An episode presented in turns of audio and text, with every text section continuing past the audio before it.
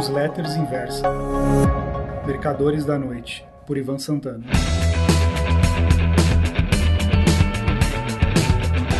Oi, meus amigos.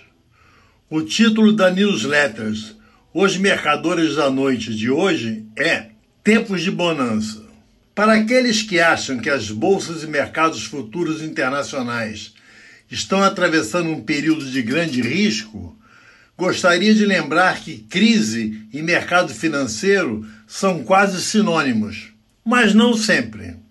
Há ocasiões em que a calmaria prevalece. Atualmente, no cenário externo, temos a guerra comercial China-Estados Unidos, além de um rosnar de dentes entre americanos e iranianos. Este segundo evento acaba de se agravar devido à apreensão por parte da Marinha Persa de um petroleiro britânico. Faltando um ano para as eleições presidenciais americanas e com os chineses precisando reaquecer seu PIB, que anda vacilando com um crescimento de apenas, entre aspas, que inveja, 6,2% ao ano, as duas grandes potências dependem de mais uma da outra. Os Estados Unidos compram produtos industriais chineses.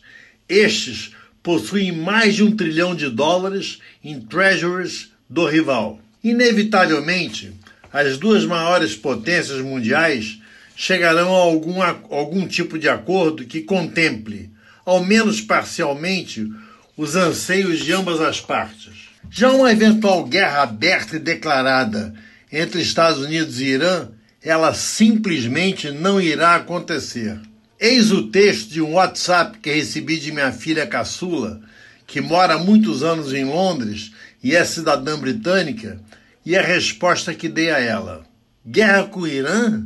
perguntou ela, que é meio econômica nas palavras. Se houver, repeti, respondi, não haverá bombardeio nuclear, nem invasão por terra, como no caso do Iraque e do Afeganistão. Pode haver ataques de uma coalizão anglo-americana contra alvos militares iranianos. As instalações nucleares, abre parênteses, ainda sem condições de produzir uma ogiva atômica, fecha parênteses, são difíceis de serem atingidas, pois se encontram incrustadas dentro de montanhas. Esses ataques do Ocidente seriam feitos por aviões e mísseis mas acho que haverá uma solução diplomática intermediada pela Rússia e pela China.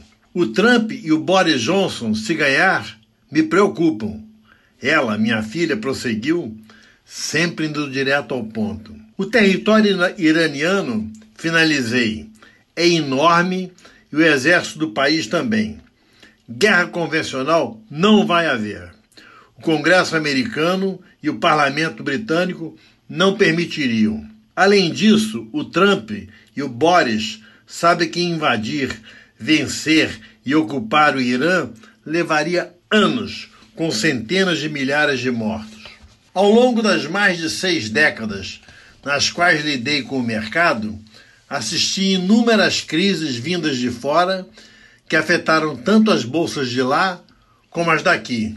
Na década de 60, houve em 22 de novembro de 1963, o assassinato do presidente John Kennedy. Só que, para efeito de mercado financeiro, com mil perdões pela constatação empedernida, foi um non-event.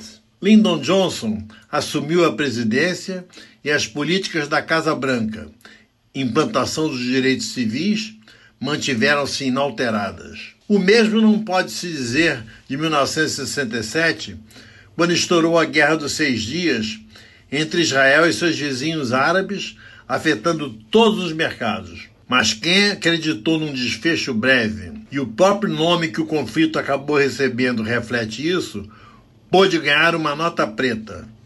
Entre eles, meu personagem de ficção, Julius Clarence, protagonista do livro Os Mercadores da Noite. Em meio às dezenas de episódios relevantes da década seguinte, um deles se sobressaiu.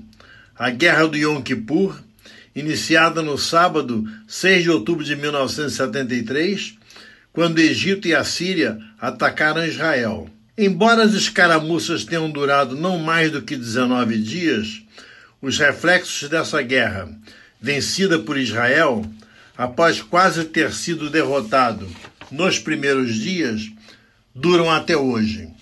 Foi um divisor de águas. É só ver a cotação do barril do petróleo antes e depois do embargo que se seguiu à guerra. Os anos 80 foram de esplendor em Wall Street, apesar do crash da Bolsa de Valores de Nova York em 19 de outubro de 1987.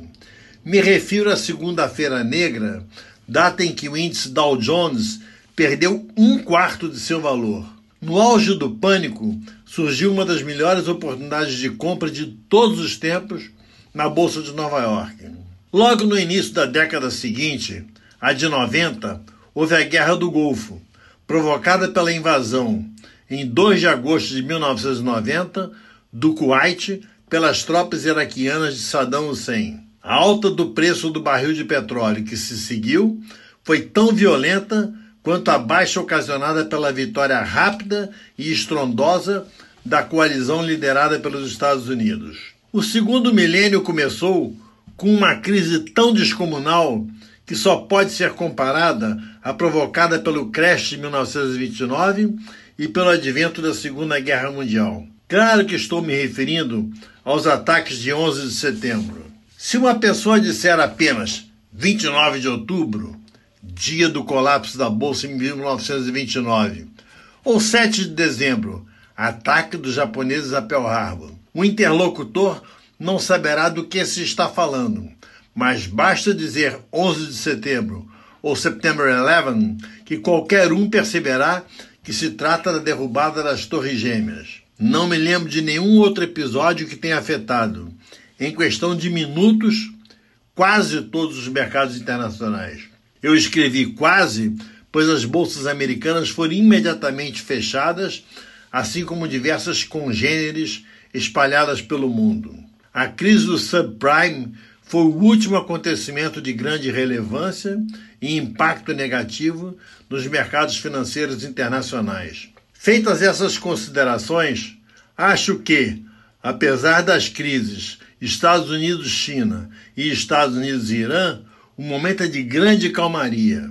Se ela precede alguma tempestade, só o tempo dirá. Muito obrigado.